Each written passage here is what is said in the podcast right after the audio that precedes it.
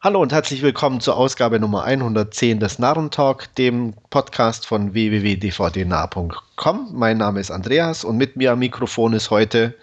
Hallo, hier ist Stefan aus Hannover. Hi. Hi. Ja, wie ihr hört, nur in Notbesetzung. Wolfgang meint, er muss unbedingt nach Paris in Urlaub fahren und hat so viel zu tun, dass er keine Zeit für uns hat. Wir werden es uns merken.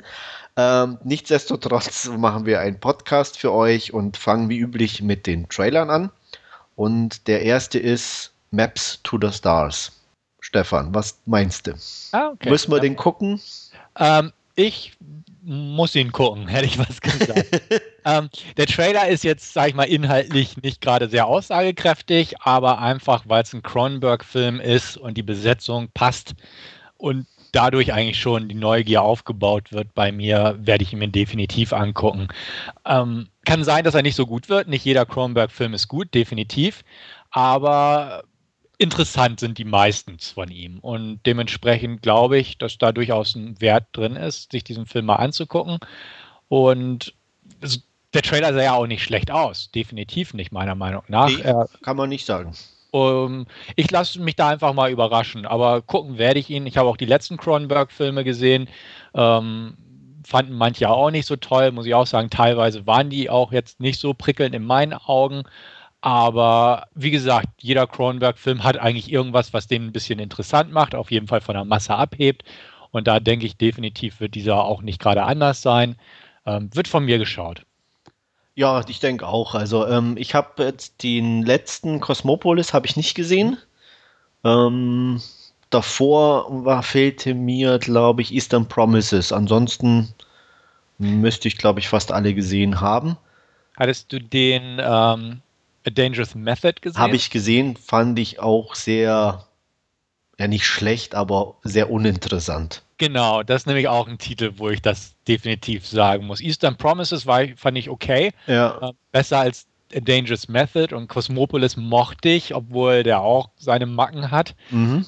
Also, aber so diese Schiene. Also, aber Dangerous Method fällt mir auch als einer ein, wo man sagen muss, ja. Ja, nee, das war auch. Ähm, obwohl die Story eigentlich nicht so uninteressant war, aber. Ja, genau. Also, und auch schauspielerisch fand ja. ich den nicht schlecht. Aber irgendwie so als Gesamtpaket, finde ich, war das nicht so meine Form der Unterhaltung. Oder wie nee, hat mich überhaupt nicht angesprochen und so. Wie gesagt, auch darstellerisch klar, nichts unbedingt auszusetzen oder so, aber ich mochte weder, um, also wie soll ich sagen, also die, die, ich, ich, ich wurde durch nichts angesprochen. Also mhm. weder durch die Beziehungen untereinander, ich fand die weder spannend, noch abgründig, noch irgendwas. Mhm. Äh, und es plätscherte für mich alles so ein bisschen so vor sich hin. Das war mir definitiv zu wenig. Ja, kann ich so unterschreiben, ja. Also, aber Maps to the Stars, um auf den zurückzukommen, ähm, der Trailer sieht wirklich ein bisschen, hm, ja, nicht, nicht sagen, das ist vielleicht auch schon wieder zu hart, aber ähm, er plätschert auch so ein bisschen vor sich hin. Mhm. Äh, aber wie du schon sagst, dank der, der Darsteller und so ähm, habe ich definitiv Interesse, den anzugucken. Ähm, ja, Julian Moore, auf die komme ich später nochmal zurück, für mich immer ein Blick wert sozusagen. Und ähm, daran wird sich, glaube ich, bis zu meinem äh, Ableben nichts mehr ändern. ja.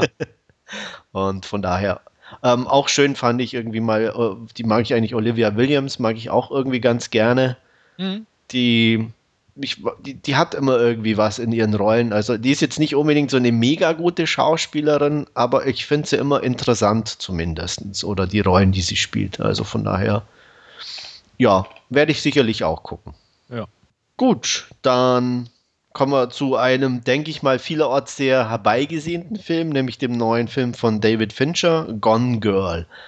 Ähm, ja, werde ich mal gleich anfangen so begeistert war ich irgendwie nicht. Äh, weder von der Optik noch von den Darstellern noch von der Story. Ähm, hat sich für mich angefühlt wie alles schon mal gesehen, alles schon mal da gewesen. Und auch alles, was so irgendwie so ein Fincher irgendwie ausmacht, hat mir fast gefehlt, muss ich sagen. Äh, mag interessant sein auf der einen Seite, dass er ein bisschen mal neue Wege geht. Gleichzeitig fand ich es schon irgendwie sehr langweilig. Ja, der Trailer hat mich auch nicht umgehauen. Ich bin auf die Romanvorlage gespannt. Ich habe sie hier schon liegen. Ich muss noch meinen aktuellen Jack Reacher-Roman durchkriegen. Und dann werde ich mich daran machen, denn der Roman wird jetzt ziemlich gehypt. Okay. Definitiv. Also ist so der Innenroman, den man eigentlich gelesen haben muss der letzten Zeit, so für bestimmte Leute, sage ich mal. Ja. Ähm, bin ich sehr gespannt drauf, einfach, weil rein nach dem Trailer gebe ich dir vollkommen recht. Also da wird es mich auch nicht ins Kino ziehen. Ich werde das Buch vorher lesen, was vielleicht schädlich ist für den Film im Spät, äh, ne, wenn man die Umsetzung dann vor Augen hat irgendwann. Ja. Aber ähm, das wird dann, denke ich mal, bei mir den Ausschluss geben, weil wenn das wirklich da irgendwie vor sich hin plätschert und nur mit dieser Frage spielt, hat er sie jetzt umgebracht oder nicht, Ja. hm, Hm. dann glaube ich auch Könnte es irgendwie, dass es nicht. genau. Also dementsprechend lasse ich mich da mal so ein bisschen vom Buch beeinflussen und hoffe einfach, dass ähm, das wirklich so gut ist, wie manch anderer behauptet und dass das vielleicht daran lag, dass Fringe das Projekt übernommen hat. Also ansonsten muss ich auch sagen, Ben Affleck nun gut, ne? Ähm, ja, Ja. darstellerisch, optisch, ja, so die typischen dunklen Fincher-Töne sind drin und so. Ähm, auch die Art des Trailers mit dem Song ähm, fand ich jetzt nicht ganz so toll wie manch andere Variante, die man so schon in der Art versucht hat. Äh, ich sag mal, Social Network war ja auch dieses Lied eingespielt, da diese Coverversion von dem Radiohead-Song. Ja. Ähm, hier war es so ein bisschen Kontrastprogramm vom Song auf die Bilder, aber irgendwie hat auch das meiner Meinung nach nicht so ganz wirklich funktioniert. Also Ja. äh, ich bin da noch offen. Also einfach, Offen bin ich auch, aber wie gesagt, also im Vergleich zu anderen Filmen von ihm ja, ist äh, der Hype für mich relativ äh, niedrig angesetzt. hm, Auch, ähm, auf, auch, auch, wie gesagt, die Vorlage sagt mir nichts. Ähm, ich ähm, weiß, dass sie nicht nur gehypt wird, sondern eben auch schon auch Ja. teilweise sehr kritisch äh, beurteilt wird, das Buch. Aber ja, ich werde es nicht vorher lesen und aber ins Kino werde ich, denke ich mal, auch nicht gehen. hm. ja, also da ist das Urteil noch offen. Ja. uns. Gut, dann kommen wir zu was, wie ich finde, definitiv interessanterem, und zwar iOrigins. Und da würde ich sagen, kannst du doch mal noch mal zuerst deine Eindrücke wiedergeben. Ja, gern. Ähm, definitiv werde ich mir den angucken. Also interessant, ich mag solche Filme von der Art her, auch so ein bisschen als dieses realistische Setting, aber dann so ein bisschen halt gedankenschwanger, sodass man sich da ein bisschen Gedanken zumachen kann. Ähm, ich mochte das Erstlingswerk von dem Regisseur, After Earth, wo ja auch schon Britt Marlin die Hauptrolle gespielt hat. Vom Stil her schätze ich den ähnlich ein, also sehr ruhig, mit so ein bisschen hintergründig. Ähm, ich freue mich drauf. Also ich fand auch den Trailer sehr ansprechend, einfach von der ganzen Machart her, von der vermittelten Stimmung her. Die beiden Darsteller mag ich gern, also Britt Marling und auch Michael Pitt. Und freue mich einfach drauf. Also klar, im Kino werde ich ihn nicht angucken, selbst wenn er denn hier einen Kinostart in Deutschland bekommt oder so. Aber ich werde ihn mir relativ schnell zulegen, irgendwie, wenn er dann auf Blu-ray zu haben ist. Ja, also er sah definitiv interessant aus. Ich habe den Another Earth leider immer noch nicht gesehen. Hm. Ähm, irgendwie hat sich noch nicht ergeben. Auch, äh, er steht aber definitiv noch auf meiner zu gucken Liste. Ähm, bei dem hier, ja, spricht mich auch definitiv an.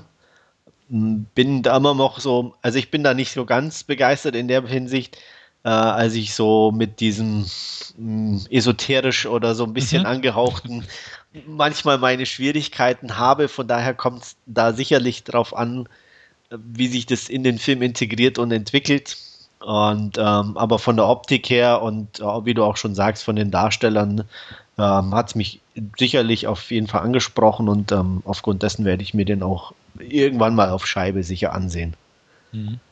Ja, ähm, ich glaube, mehr brauchen wir zu dem in dem Ich Moment oder hast du noch was? auch nicht. Nö, hab da auch nichts zu. Gut. Ähm, ja, dann kommen wir zu was, wo ich sage, den muss ich sehen. Und zwar Golden July.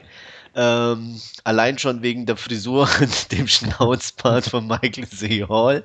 Nein, aber auch aufgrund ähm, ja, der Handlung und der Optik. Ähm, ja, ich mag so diese, wie du auch, denke ich, diese leicht düsteren Sachen. Da spricht der auf jeden Fall äh, mich an. Ich mag die Darsteller. Ich, Sam Shepard finde ich ziemlich cool. Wie gesagt, Michael C. Hall ist äh, sowieso auch immer, zum, auch wenn er nicht unbedingt gut spielt, aber Mhm. interessant anzugucken in seinen Rollen, was primär ja bis jetzt die Serien waren. Und ich glaube, Das einzig Größere, woran ich mich in den letzten Jahren spontan erinnern kann, war Gamer. Ja, sehe ich auch so. Sonst fällt mir auch ehrlich gesagt nichts ein. Nee. Und ähm, aber hier passend auf jeden Fall besetzt. Ähm, Don Johnson ja. finde ich auch immer wieder interessant, wo er doch so auftaucht auf seine alten Tage. Ähm, ja, ähm, wirkt ein bisschen abgründig, düster. Ja, muss ich sehen. Ganz einfach.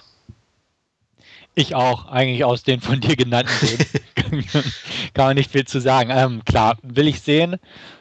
Bin gespannt drauf. Stakeland von dem Regisseur fand ich okay. Ja. Hat mich jetzt nicht so umgehauen. Nee. Den, den anderen habe ich noch hier liegen, diesen We Are What We Are, das Remake. Habe ich leider aber noch nicht gesehen. Da kenne ich das Original und da fand ich das Original eher schnarchig. Also ähm, bin ich da, auf jeden Fall neugierig, wie das Remake ist. Genau, da stimme ich dir nämlich ebenfalls zu. Ich fand das Original nämlich auch eher schnarchig. Ich glaube, ich habe das auch von dir. Ja, ich glaube auch. Ich glaube auch. Du, du, warst so nett und hast es mir ja. abgenommen. Ja, war aber auch nicht so begeistert. Ja. Ähm, deswegen bin ich mal gespannt, dass das Remake ist natürlich amerikanisiert und auch von der Story etwas anders. Da sehe ich noch Hoffnung. Ja.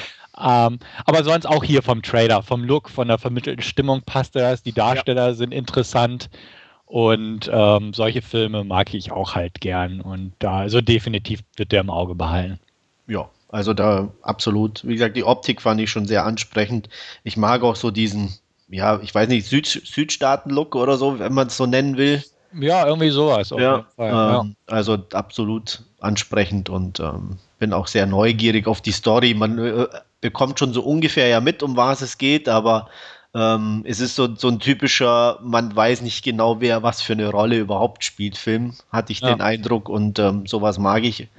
Und wenn sich dann noch einigermaßen äh, oder ich sag mal ohne größere Logiklöcher erzählen lässt, bin ich auf jeden Fall dabei. Mhm. Gut, damit hätten wir die Trailer für heute abgehakt, schnell und schmerzlos und kommen ohne weitere Unterbrechung zu unseren Last Scene. Wir werden es heute ein bisschen anders gestalten, nicht blockweise jeder für sich, sondern abwechselnd, nachdem wir nur zu zweit sind. Und Stefan wird heute beginnen mit Redemption. Genau, ich habe mir Redemption angeguckt, der ursprünglich auch mal Hummingbird hieß und mit Jason Statham in der Hauptrolle aufwartet. Es ist keine amerikanische Actionproduktion, sondern eine britische Produktion und mehr ich sag mal, Charakterdrama mit einzelnen Action- und Thriller-Elementen angereichert. Das Ganze wurde inszeniert als Regiedebüt von Stephen Knight, der auch das Drehbuch verfasst hat. Und Stephen Knight hat vorher ein paar anständige Drehbücher verfasst, wie Dirty Pretty Things oder auch Eastern Promises. Wir haben es vorhin schon erwähnt, David Cronenberg-Film. Ähm, hier hat er sich an einen, wie gesagt, sehr melancholisch düsteren Film rangewagt. Und worum geht's? Es geht um einen äh, Kriegsheimkehrer, um, gespielt von Jason Statham in dem Fall, der im äh, Irak oder Afghanistan, ich weiß es gar nicht mehr genau, aber einer dieser modernen Konflikte der USA, sage ich mal, wo auch die Briten involviert sind, ähm, da in eine Situation hineingerät, wo ein Großteil seines Teams ausgelöscht wird und er dreht dann in einem Angesicht der Situation durch und exekutiert ein paar Leute, wird dementsprechend entlassen, unherrenhaft, wird so ein bisschen im Unklaren belassen, wie er nun, äh, ob das vertuscht wurde oder gar nicht so direkt rausgekommen ist, was er mit den Leuten gemacht hat. Auf jeden Fall ist er nicht mehr in der Armee und wir lernen ihn am Anfang gleich kennen, wo er obdachlos in der Gosse sitzt im Prinzip. Er leidet an posttraumatischen Stresserkrankungen, also hat auch ein paar Visionen noch, ähm, kommt also auch mit der Eingliederung ins normale Leben, in Anführungsstrichen, nicht ganz klar. Ähm, aber er hat halt kein normales Leben, lebt auf der Straße zusammen mit einem Mädel, eine Jugendliche, die helfen sich gegenseitig, halten sich warm im Winter, sage ich mal. Und am Anfang ist es so, dass ähm, halt im Prinzip die Gasse von ein paar Schergen aufgemischt wurde, wo so ein paar Obdachlose wohnen, hausen. Und ähm, er wird dann in die Flucht geschlagen, beziehungsweise er prügelt sich und ähm, wird aber dann in die Flucht geschlagen, äh, klettert so über die Dächer und bricht dabei in ein ähm, Penthouse-Loft, kann man fast sagen, also so ein klassisches Loft irgendwo da in London ein kann somit entkommen, weil er, äh, der sein Verfolger das nicht mitkriegt. Und in diesem Loft stellt er halt fest, dass der Besitzer für mehrere Monate außer Landes ist und dementsprechend quartiert er sich dort ein. Ähm, stellt sich als dessen Bekannten, also der ist schwul, der Besitzer, ähm, den Nachbarn gegenüber stellt er sich als seinen Liebhaber, der den, äh, im Prinzip den Sommer verbringen darf, vor. Und das wird auch recht glaubwürdig, sage ich mal, vom Film dargelegt, das Ganze, dass es nicht zu unglaubwürdig wirkt, rasiert sich und ähm, ja, gibt dessen Geld erstmal so ein bisschen aus. Ähm, benutzt aber auch, das, ich sag mal, auch die guten Klamotten, um auch wieder einen Job zu kriegen und so. Also er kommt recht schnell dahinter, dass es doch auffällt, wenn er auf einmal die Kreditkarte nimmt oder so. Er sucht dementsprechend auch sich einen Job, leider in den kriminellen Kreisen Londons, wo er zuerst als Fahrer und dann als Rauschmeißer und Geldeintreiber ähm, Fuß fasst, weil am Anfang arbeitet er noch als Spüler im äh, Restaurant ähm, wird aber da gebeten, ein paar betrunkene Gäste vor die Tür zu eskortieren. Das macht er und dabei stellt halt der Besitzer fest, huch, ne, er kann sich zur Wehr setzen und stellt ihn daraufhin im Prinzip für andere Tätigkeiten ein. Die ganze Sache wird so ein bisschen ähm, emotional aufgewühlt, indem äh, seine, sein Mädel Bekanntschaft vom Anfang des Films ähm, gerät in einen Zwangsprostitutionsring, wo sie von einem Freier getötet und in die Themse geworfen wird. Und er selbst versucht das so ein bisschen ähm, herauszufinden, was da die Hintergründe ist. Es gibt noch einen zentralen Plotstrang, der dreht sich um eine Nonne, die dort auch ähm, Essen ausgibt und so und äh, die ihm am Anfang hilft und er hilft ihr dann auch so ein bisschen und äh, in, im Laufe der Beziehung, sage ich mal, die, die Freundschaft, die sie zueinander entwickeln, stellt sie auch fest, dass sie auch eine schlechte Vergangenheit hat und deswegen im Prinzip in die Religion geflüchtet ist, um das mal so auszudrücken, also zu einer Nonne wurde. Und ähm, ja, dann finden die so ein bisschen zueinander. Etwas unkonventionell das Ganze, aber dadurch, dass sie eine Nonne ist und er, ja, ehemaliger Soldat, jetzt Gangster und so weiter, auch ein bisschen unglaubwürdig, muss man dazu sagen. Gut, ähm, ja, wie gesagt, der Film an sich ähm, kommt ruhiger daher, hat einen sehr melancholischen Vibe mit sehr vielen Nachtaufnahmen Londons im Neonlicht getaucht und so, spielt halt in Hinterhöfen und äh, in armen Küchen und sowas. Ist halt nicht so schillernd wie manch andere Londoner Location. Ähm, verlässt sich sehr auf Jason Statham von der Figur her.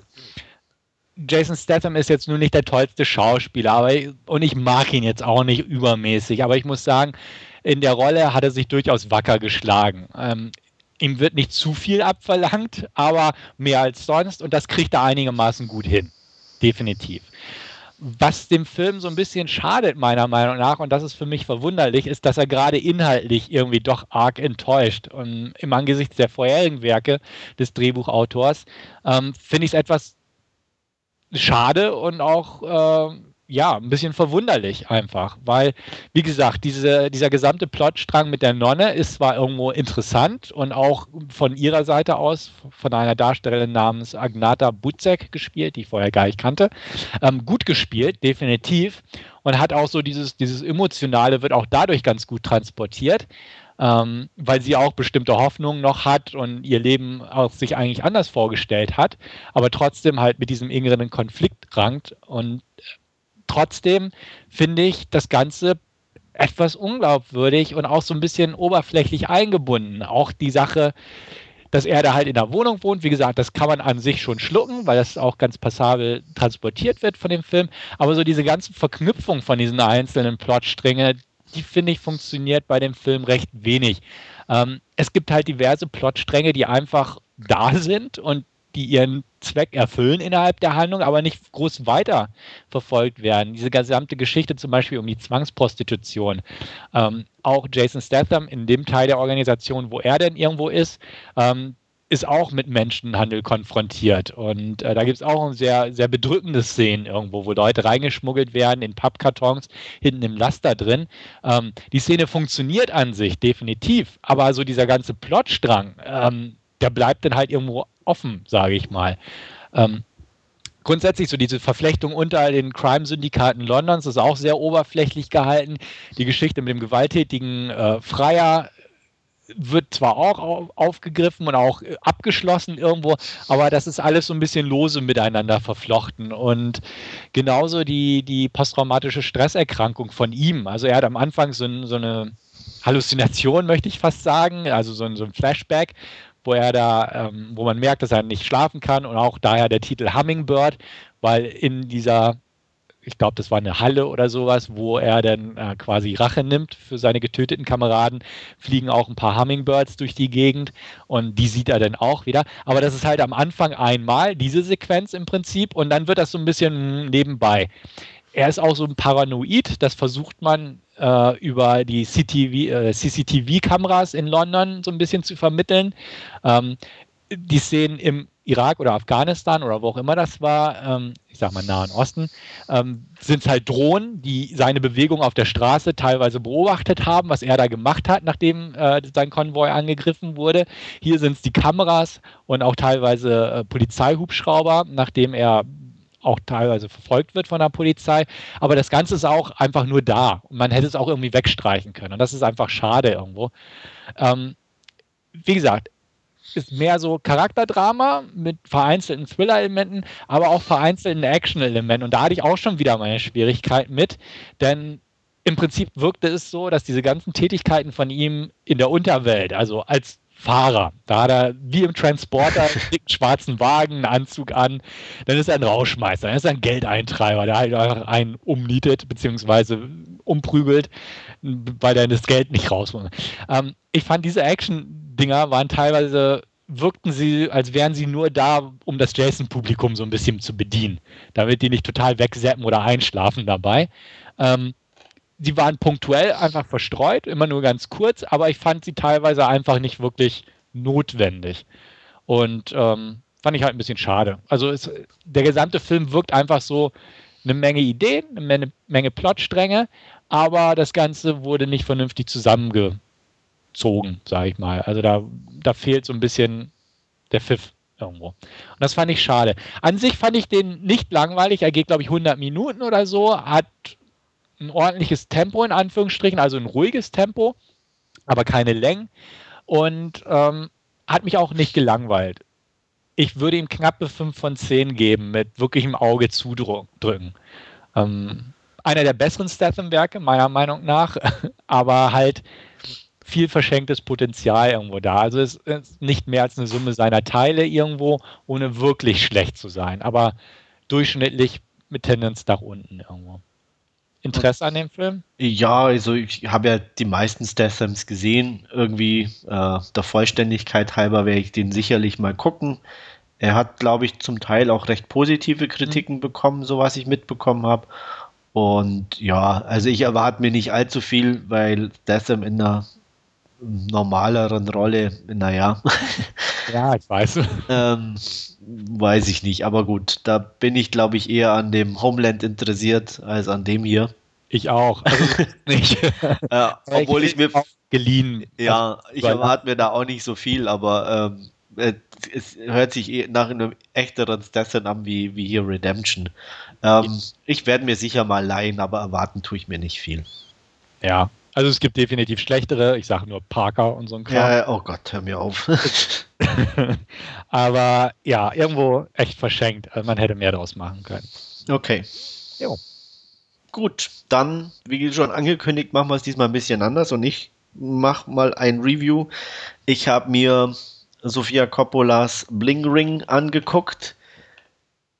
Ich mag Sofia Coppolas Sachen eigentlich. Ich bin jetzt kein Riesenfan in Anführungsstrichen oder ich sage jetzt nicht, die waren alle super gut, die sie gemacht hat, aber zumindest ansehbar.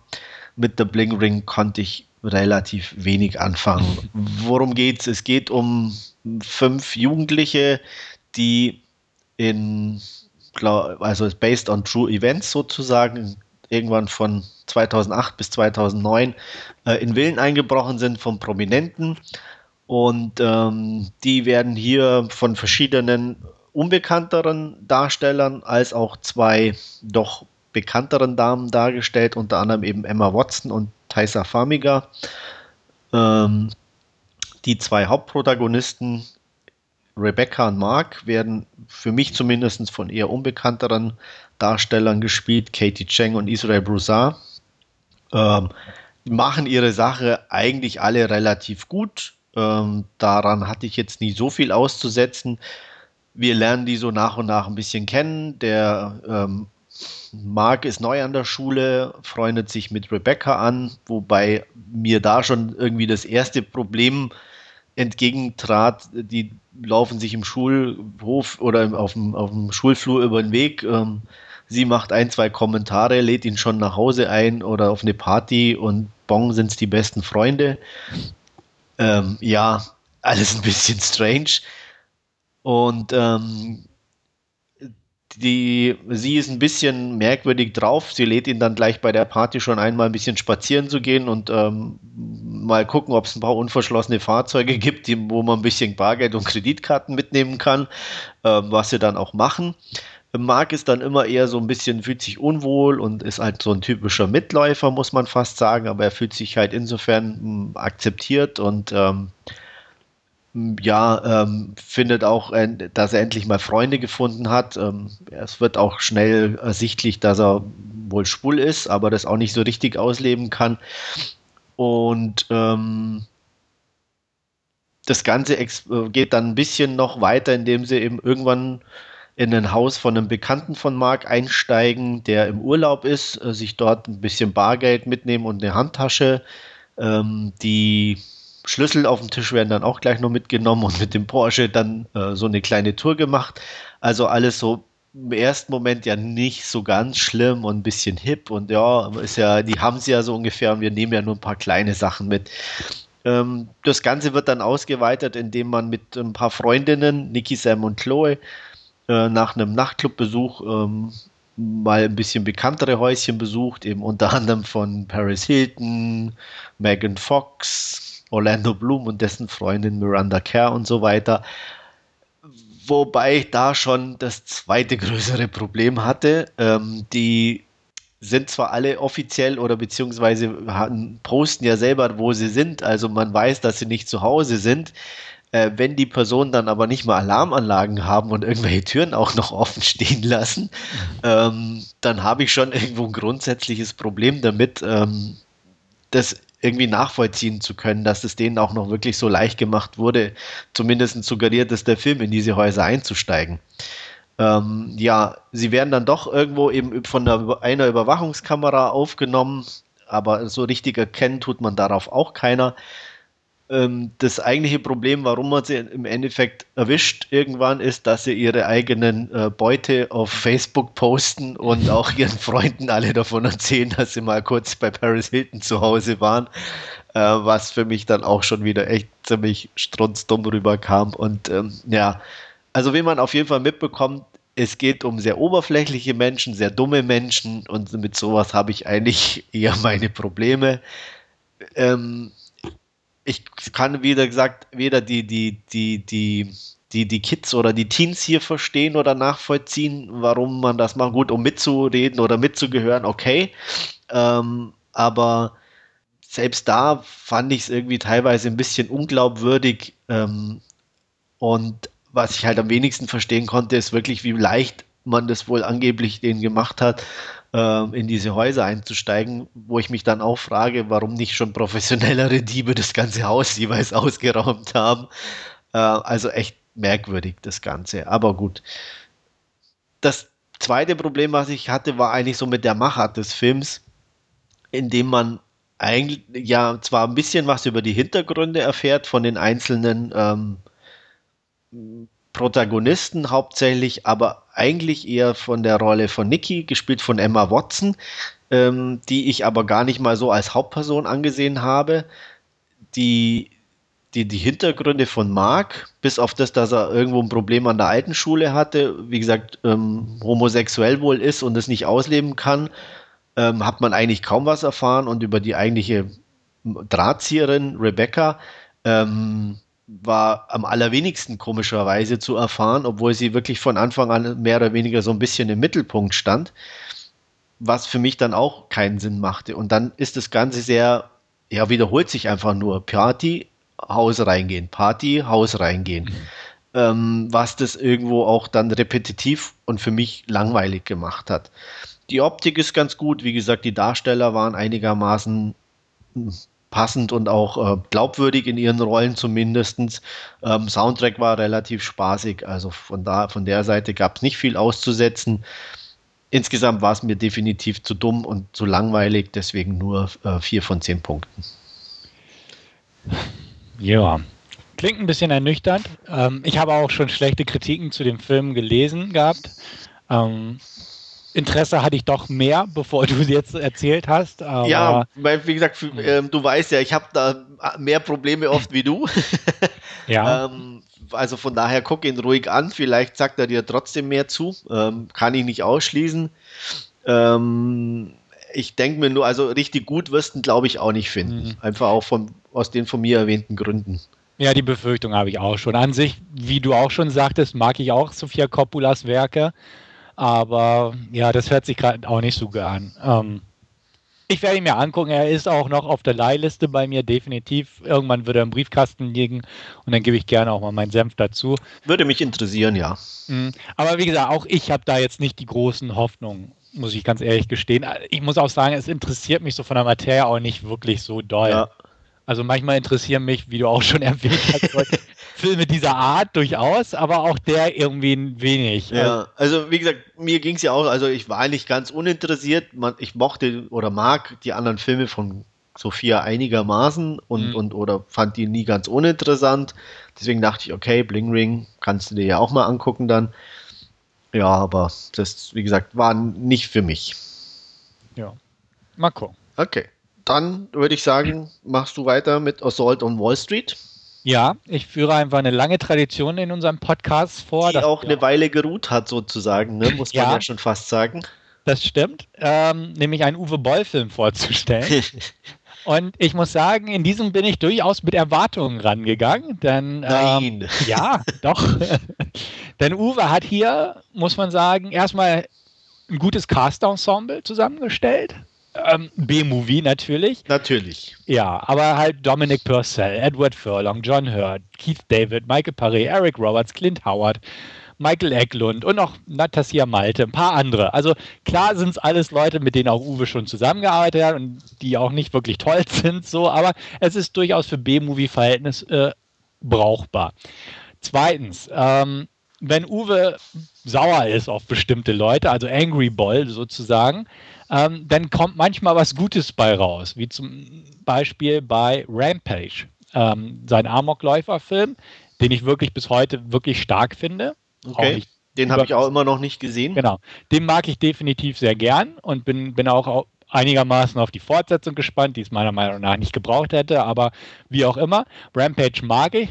Und auch bei Assault on Wall Street geht es zwar nicht um Amoklauf, sondern um, ja, was will ich sagen, Rachefeldzug irgendwo. Und äh, dementsprechend fand ich das mit Potenzial behaftet, drücken wir es mal so aus.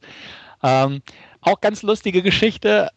Deutsche Blu-ray habe ich. Assault on Wall Street steht drauf. Man packt die DVD rein, oder die Blu-ray in dem Fall rein. Vorspann steht drin Bailout, The Age of Greed heißt der Film. Mhm. Und ich dachte, okay, gut. Hm. Das war mal irgendwie der Arbeitstitel, hatte ich mal gelesen. Im Abspann steht dann auch nochmal dick, You just saw im Prinzip Bailout, Age of Greed. Ich auch dachte, ja gut, okay, das hätten sie ändern können.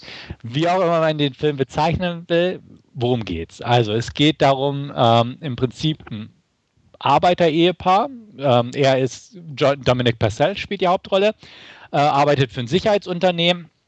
Also im Prinzip Geldfahrer, fährt hin und her, ähm, hat eine Frau, die vormals gearbeitet hat, aber in letzter Zeit erkrankt ist und ähm, wie es in den USA halt so ist, mit der medizinischen Versorgung und Krankenkassenbeiträge und solche Sachen, dass das alles nicht so das Gelbe vom Eis, wissen wir alle, trotz Obamacare und so ein Kram.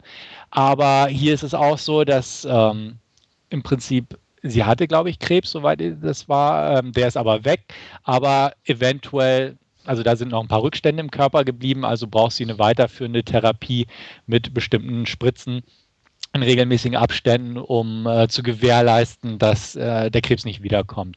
Dies muss sie selbst zahlen, weil sie durch die vormalige Behandlung im Prinzip ihren Teil der Krankenkasse, äh, der gedeckelt war, irgendwo überschritten hat, beziehungsweise da ans Limit gekommen ist und dementsprechend auf sich selbst sozusagen gestellt ist. Ähm, die wohnen in Brooklyn und ähm, haben eigentlich schon eine Hypothek auf dem Haus und so, aber versuchen halt ähm, das weiterzumachen, dass sie im Prinzip ihre Behandlung kriegen kann. Und ähm, ja, kämpfen halt darum, da vernünftig durchzukommen. Und ähm, ja, unser Hauptdarsteller kommt halt irgendwann in noch größere Geldsorgen, ähm, geht da dementsprechend mal zu seinem ba Banker, zu seinem Broker, der halt seine Ersparnisse, die durchaus noch vorhanden waren, ähm, investiert hat in äh, unter anderem Immobilienfonds und solche Sachen.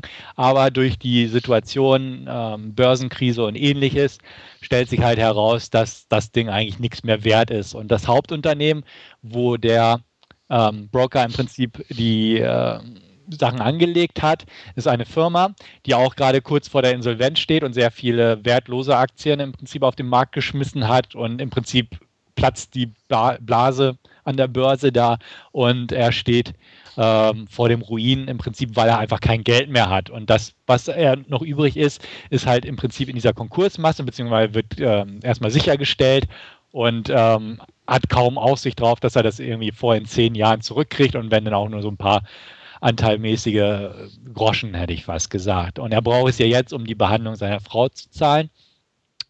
Ähm, diese Phase des Films, die mehr als die erste Hälfte ausmacht, fand ich erstaunlich gut. Und da war meine Hoffnung im Prinzip bestätigt, dass Uwe auf Gold gestoßen ist, muss man sagen. Weil das, was Uwe in seinen bisherigen Filmen nie hingekriegt hat, nämlich eine vernünftige Charakterzeichnung hinzukriegen und auch Charaktere zu schaffen, mit denen man mal irgendwo mitfühlen kann das funktioniert hier wirklich gut, muss ich sagen. Also ähm, die Situation ist einfach super nachvollziehbar, auch weil man weiß, dass äh, die wahren Hintergründe im Prinzip da ist, dass die Situation für viele Amerikaner so ist mit der Krankenversorgung, mit Behandlungskosten und auch mit ihren Ersparnissen in solchen Geschichten. Und auch einfach die Beziehung zwischen Purcell und äh, seiner Frau, die von Aaron Carplock gespielt wird, ist einfach glaubwürdig so von der Art her, wie die beiden Schauspieler miteinander harmonieren, da ist eine Chemie da. Und das funktioniert halt richtig gut. Und da dachte ich, Mann, endlich, Uwe, du hast es. Ähm, dann passiert es, ist ein kleiner Spoiler, aber im Prinzip ist ne, das der Auslösepunkt des Films, dass sie einfach nicht mehr weiter wissen und im Prinzip das Haus fast verlieren und einfach nicht mehr weiter wissen und sie zieht dann für sich quasi sich und ihren Mann die Notbremse, indem sie Selbstmord begeht. Und er ist dann halt völlig ne, ohne Geld und ohne Frau und stinkig auf die Banker, sag ich mal. Und da kippt der Film leider jetzt so ein bisschen. Ähm, vorher, als halt rauskommt, was mit seinen Ersparten passiert ist und so, hat man halt immer so Gespräche, ich sag mal Stammtischgespräche, wird auch so dargestellt, dass man sich in der Mittagspause trifft. Er mit seinen Kollegen, äh, mit Edward Furlong und äh, der ist sein Kumpel und zwei Cops, gespielt von Michael Paré und Keith David. Und äh, jeder hat so ein bisschen was verloren durch diese Aktiengeschichten und äh, im Prinzip sitzen sie da mittags in dem Restaurant und schimpfen auf die Banker und alles Scheiße und man, die sollte man mal lieber sich vorknöpfen und so. Und in diese Schiene rutscht denn der Film so ein bisschen ab. Klar, er heißt Assault on Wall Street und wir wissen, wer den Film sich anguckt, weiß eigentlich im Prinzip, worum es irgendwo geht.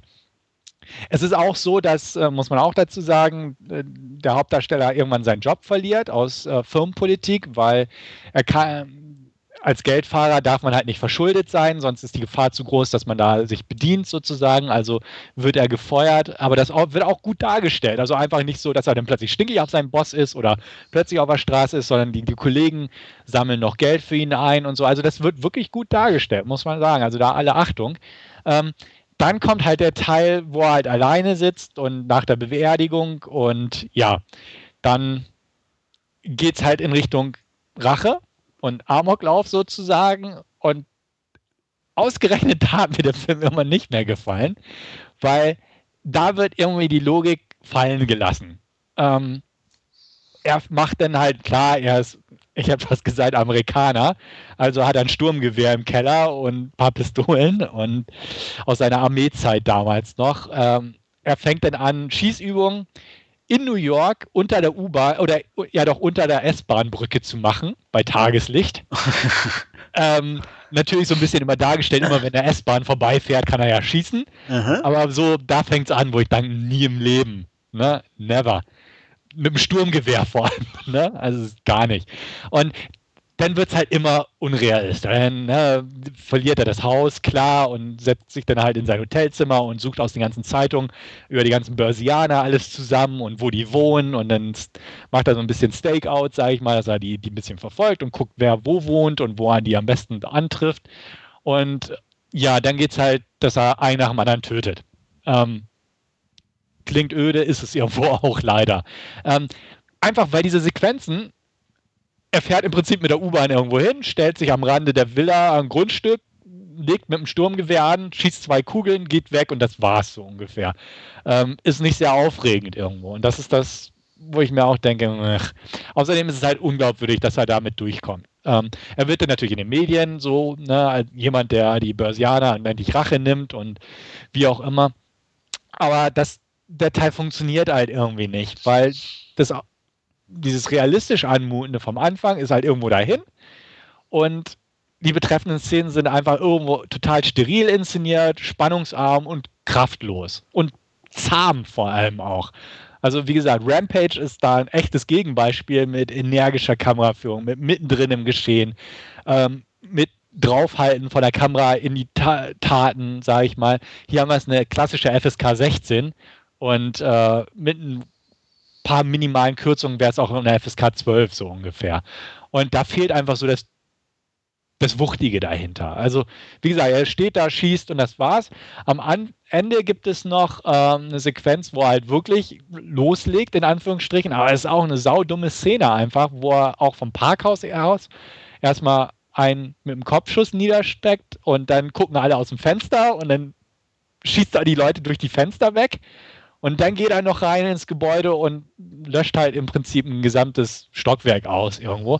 Aber auch das ist so doof und unglaubwürdig und einfach banal inszeniert, dass man auch denkt, oh Mann, Uwe, ey, irgendwie hast du echt den Ball jetzt fallen lassen. Und einfach schade. Also der Film taugt weder was in dem Bereich als irgendwie kathartische Rachefantasie, wo man denkt, da gibt es den verdammten Börsianern so ungefähr als Guilty Pleasure funktioniert es nicht, weil es einfach echt so irgendwie stumpf und steril inszeniert wurde. Und ernstzunehmende Gel Gesellschaftskritik kannst eh vergessen bei dem Teil. Ne? ja. Also irgendwie nichts Halbes und nichts Ganzes. Und das hat mich echt geärgert. Ich gebe dem Film trotzdem noch viereinhalb von fünf, also gute vier von zehn. Ähm, nicht viereinhalb von fünf, Entschuldigung. Also 4,5 von 10 meine ich natürlich, ja. gute 4 von 10, weil er wirklich handwerklich gut gemacht ist. Die Darsteller sind in Ordnung, die erste Hälfte ist wirklich gut und die zweite Hälfte ist einfach nur belanglos und das ist halt so irgendwo schade. Ähm, was ich auch gut fand, von der Art her, das hatte ich auch im Audiokommentar so ein bisschen mir angehört noch, ähm, der Film wurde eigentlich zum größten Teil in Toronto gedreht, wo Uwe ja seine ganzen Filme da irgendwo in Kanada dreht, weil es billiger ist. Und dann ist er und der Hauptdarsteller ähm, für ein paar Tage nach New York gereist, ohne Drehgenehmigung und haben einfach da ohne Ende halt Guerilla gedreht, so ungefähr. Und ich muss sagen, hätte ich es nicht gewusst, dass es Toronto ist, das haben sie verdammt gut hingekriegt, weil sie wirklich verdammt viel Material in New York gedreht haben mit dem Hauptdarsteller, also mit Dominic Purcell und so. Und das sehr gut auch zusammengeschnitten haben. Auch so die letzte Szene, wo halt so ein bisschen da größer in den Straßen die Schießerei stattfindet, ähm, haben sie echt gut gemacht. Also es wirkt so, als wäre der komplette Film wirklich on location in Wall Street und Umgebung gedreht worden. Muss man ihm lassen. Also, aber wie gesagt, es ist super schade, dass der so ausgegangen ist irgendwo, beziehungsweise dass das letzte Drittel oder so so daneben gegangen ist im Sinne von belanglos. Also es ist auch nie wirklich grottig schlecht, sondern ist einfach nur belanglos. Und das ist halt fast noch schlimmer. Noch schlimmer, ja. Ja, und das ist halt das Problem, was ich an diesem Film habe. Ähm, man merke, Uwe kann es. Teilweise. Teilweise, genau. Ähm, ja, vielleicht wird er es eines Tages schaffen. Die letzten Uwe-Filme waren ja deutlich schlechter als der hier, aber ja, handwerklich kompetent umgesetzt, definitiv, mit guten Ansätzen, aber einer schlechten zweiten Hälfte 4,5 von 10 und irgendwie echt schade. Ja. Ich glaube, so Interesse hast du nicht an dem Nee, Film, ich bin vom Bollzug vor einer Weile abgesprungen ja. und da nicht wieder hochgekommen sozusagen. Ich, nee, also. Ja, kann ich dir auch nicht irgendwo empfehlen. Also, vielleicht irgendwann, dass ich mir Rampage nochmal nachhole, aber ansonsten war die letzten Jahre jetzt nichts mehr dabei, was mich interessiert hätte. Ja, also Rampage kann ich definitiv empfehlen. Vielleicht auch nicht unbedingt kauft, zumal die deutsche Fassung geschnitten ist. Also ja. muss da ein bisschen weiter gucken. Aber irgendwie, wenn du die Möglichkeit hast, den irgendwie anzugucken oder so, guckst du. Ja, ich werde mal UK, wenn er mal günstig ist oder ja, so, werde ich sicher mal. Weil, wie gesagt, also von, von der Art her und von allem fand ich den wirklich gelungen. Ja so hätte ich es mir irgendwie gewünscht. Also wirklich als, was weiß ich, ne, Rache-Fantasie irgendwo am Ende noch und einfach eine druckvolle Inszenierung. Und dann wäre es auch was gewesen. Dann hätte man auch sagen können, okay, die erste Hälfte war halt seriös und die zweite halt so ein bisschen in die Exploitation-Gefilde. Das hätte noch irgendwo funktioniert. Zumal vor allem das Ende des Films auch noch so, so kein Twist hat, aber halt so, so eine ja, nicht Moral von der Geschichte, aber nochmal so, wie Uwe Boll halt die Welt sieht, so ungefähr. Und da hätte einfach dieses Exploitation-mäßige de deutlich besser gepasst. Und Rampage ist halt ein Exploiter in dem Sinne und äh, da passt es einfach, wäre das hier alles irgendwie nicht so ganz. Naja. Gut, so viel zu Uwe. Gebe ich wieder ab. Ja, ähm, ich habe mir ein Regiedebüt angeguckt und zwar Don John von Joseph Gordon-Levitt. Ja, ich meine, Joseph Gordon-Levitt, denke ich, kennt man inzwischen. Ähm, recht talentierter Darsteller. Und er hat sich jetzt hier an ein, ja, wie soll man sagen, an eine etwas andere Art von Rom-Com herangewagt. Ähm, deswegen habe ich auch mir den Film angeguckt, obwohl ich normalerweise keine Rom-Coms mag. Ähm, wir lernen ähm, John Martello Jr. kennen, ein Italo-Amerikaner, Single, am ähm, liebsten mit seinen Kumpels unterwegs in irgendwelchen Bars. Ähm, Hauptbeschäftigung trinken und äh, Mädels abchecken und bewerten und möglichst häufig eines dieser Objekte der Begierde mit nach Hause zu nehmen und ein bisschen durchzupimpern. Ähm, das Ganze ist ihm aber nicht genug, weil Don John, wie er von seinen Freunden genannt wird, braucht mindestens, naja, sozusagen einmal am Abend noch einen netten kleinen Porno, bei dem er sich einen runterholen kann, weil seiner Meinung nach die auch wesentlich besser sind wie realer Sex, weil sie ihm genau das liefern, was er braucht. Ähm, beim echten Sex sind da immer noch irgendwelche komischen Sachen mit dabei, die ihm nicht so gefallen und äh, meistens andere Frauen und deswegen äh, zieht er sich da auch immer selbst noch nach einem äh, netten Quickie noch zurück und ähm, guckt sich auf seinem Laptop einen Porno an. Don John kommt aus einer, wie gesagt, italoamerikanischen Familie, geht jeden Sonntag in die Kirche beichten. Ähm, sein Dad ist so, ja, klassischer Unterhemden-Typ ähm, und wird sehr geil dargestellt von einem alten Bekannten, Tony Dancer. ähm, klasse gecastet, muss man sagen. Und ähm, ja, eines Tages sieht er in der Bar eine ziemlich attraktive ähm, Dame, eine glatte 10 auf der Skala seiner Meinung nach. Ähm, Barbara, gespielt von ähm, Scarlett Johansson, hat natürlich auch noch einen passenden Nachnamen, Sugarman, also alles ganz klasse. Sie lässt ihn aber eiskalt abblitzen.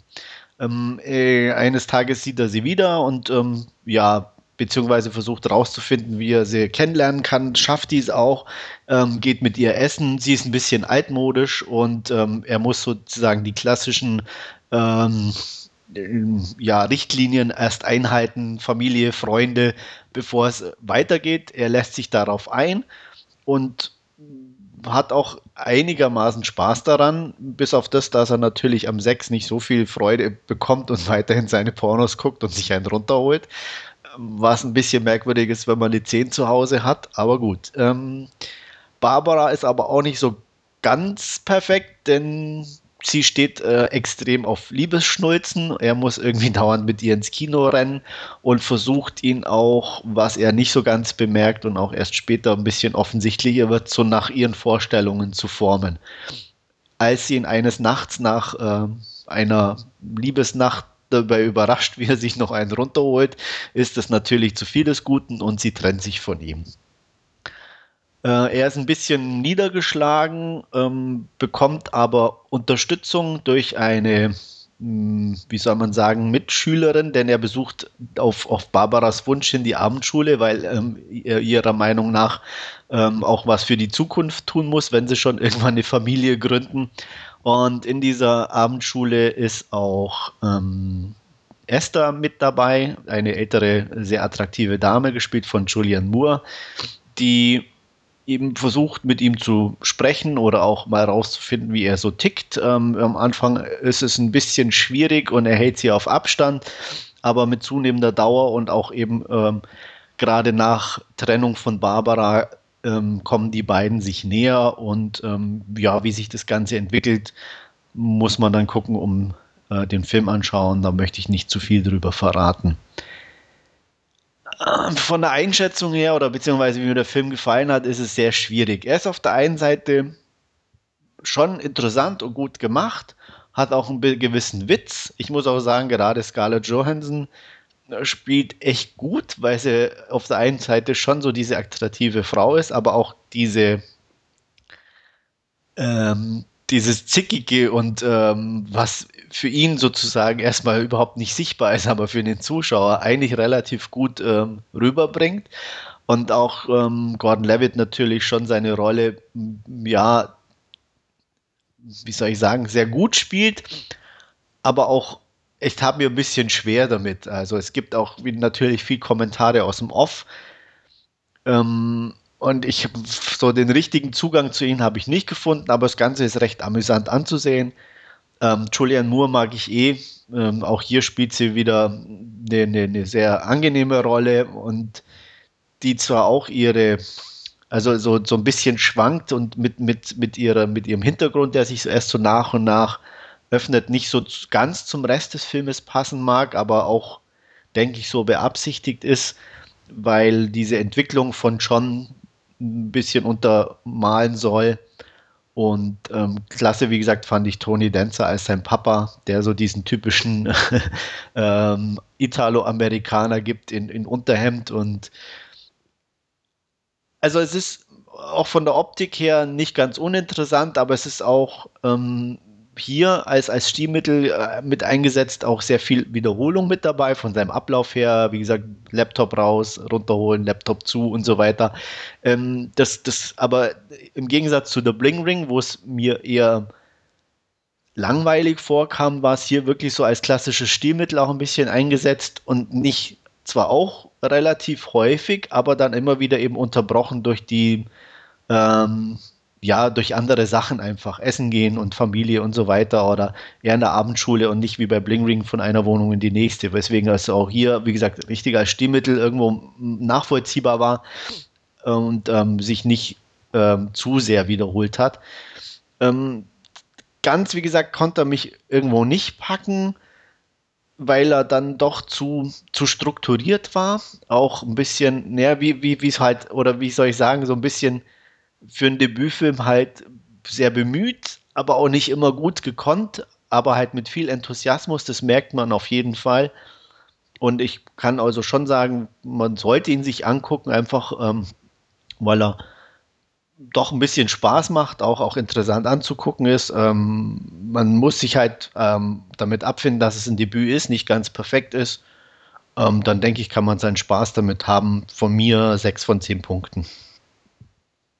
Bin ich auch gespannt drauf. Also ich, wir hatten auch damals ja den Trailer besprochen ja. von dem Film und auch da sagten wir, glaube ich, alle so, ja, sieht amüsant aus, wird bestimmt mal geguckt und da stehe ich auch noch zu. Und das, was du sagst, okay, gut, ja, so ähnlich habe ich es mir auch vorgestellt, dass der jetzt nicht so der Überkracher ist, aber durchaus solide Kost und nette ja. Unterhaltung. Absolut. Und dementsprechend wird der definitiv auch mal in meinem Player wandern.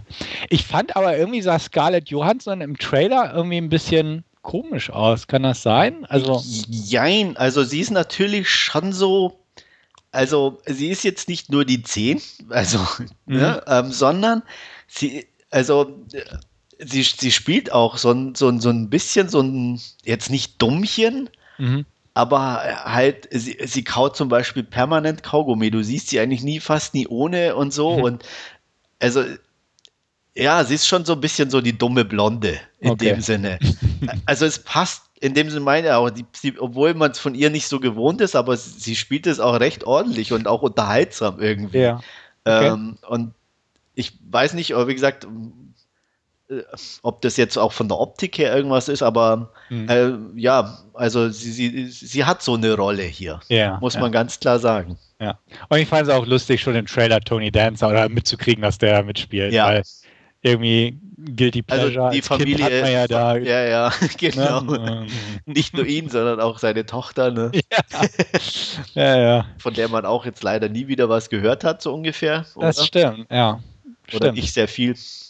Genau. Ähm, Aber so irgendwie, es ist, ist so eine Type, glaube ich. Und Ja. ich kann mir auch vorstellen, dass das absolut passt von der Rolle her. Ja, also es hat auch schon so irgendwie was von so von so einer Soap, Mhm. also so bei ihm zu Hause, so, so diese Familie.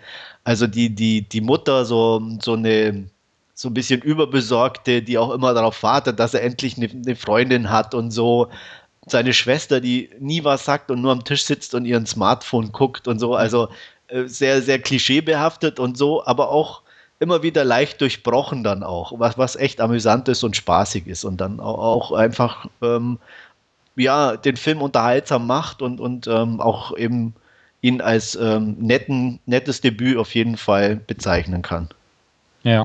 Woran ich auch beim Trailer fällt mir gerade nochmal ein, denken musste, ist so ein bisschen ähm, dieses, dieses Bild des äh, Italo-Amerikaners, so dieses äh, Jersey Shore-mäßig. Ja, Ähm, einfach so dieses Körperbetonte, war ja auch irgendwie. Er geht ins Gym regelmäßig, Genau. ah, voll, also da Genau, geht ja dieses- gar nichts ohne, ne? Ja, ja, dieses körperbetonte Sex und halt so dieses Macho-Gehabe, Ja. das musste ich so ein bisschen dran Ab- denken. halt. Äh, ist, ist voll dabei. Also ist Mhm, auch sehr, okay. sehr ähm, lustig in Anführungsstrichen oder beziehungsweise wo man schon Schmunzeln bekommt, weil er zum Beispiel sein, ich glaube seine Sit-Ups oder so, dass seine, ja, ich glaube seine Sit-Ups äh, so auf dem Rhythmus hin äh, immer dazu betet.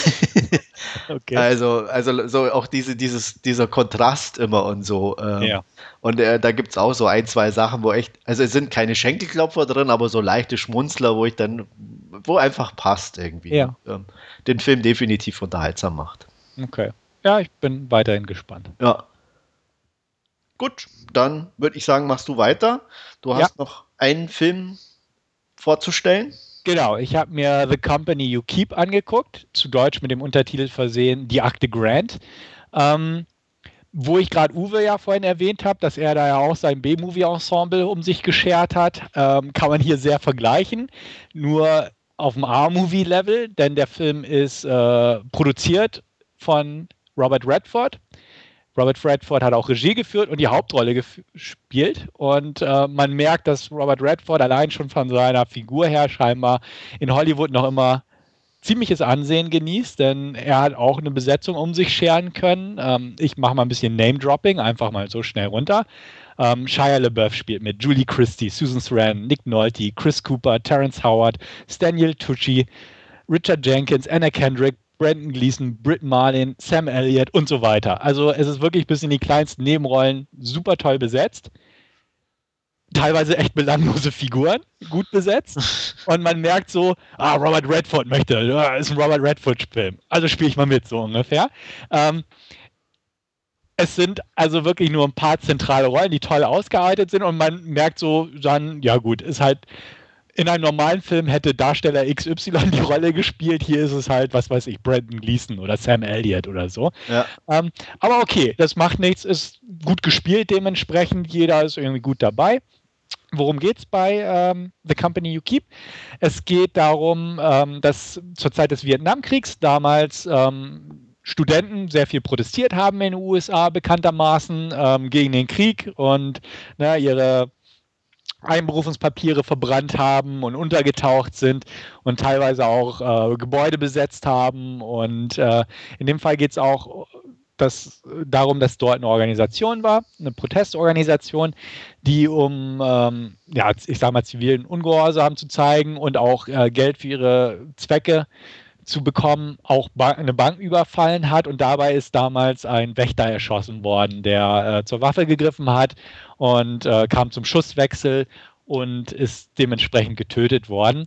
Daraufhin wurden drei, also einer wurde gefasst, der eigentliche Schütze, aber auch seine Komplizen, die mit in der Bank waren, wurden dementsprechend des Mordes angeklagt, sozusagen. Sie wurden aber nie gefasst. Dementsprechend zur Fahndung ausgeschrieben. Ihnen ist es aber gelungen, unterzutauchen. Ähm, ich sage mal, bis in die Gegenwart hinein. Der Film beginnt damit, dass eine dieser Personen, gespielt von Susan Sarandon in dem Fall, ähm, einfach genug hat. Sie ist inzwischen Hausfrau, aber es ist nun mal ihre Vergangenheit und sie hat einfach keinen Nerv mehr damit, damit zu leben. Hat so lange gewartet, im Prinzip, bis ihre Kinder auch in dem Alter sind, wo sie es verstehen würden, was das für Hintergründe ist und stellt sich sozusagen am Anfang des Films und ähm, ruft einen Anwalt an, gespielt von Robert Redford, und bittet ihn, sie zu unterstützen. Ähm, er lehnt es aber ab, weil er in so einem Fall nicht hineingezogen wird. Das greift wiederum ein Reporter auf, gespielt von Shia LeBeouf. Ähm, stellt dem Anwalt ein paar Fragen, ähm, warum er denn, ne, warum sie gerade auf ihn gekommen sind, ob sie sich von früher kennen und so. Und er meint, ja, hm, irgendwie nicht so. Ähm, ja, und er forscht halt so ein bisschen nach und stellt halt sehr schnell fest, dass Robert Redford auch einer der damals äh, des Mordes Gesuchten ist, also sprich auf der FBI-Liste. Ähm, daraufhin taucht Robert Redford unter und versucht im Prinzip seine Unschuld zu beweisen, beziehungsweise halt ähm, auch mit einer weiteren Person, gespielt von Julie Christie, in Kontakt zu treten und ähm, sozusagen seinen Namen reinzuwaschen irgendwie oder vernünftig aus der Situation rauszukommen.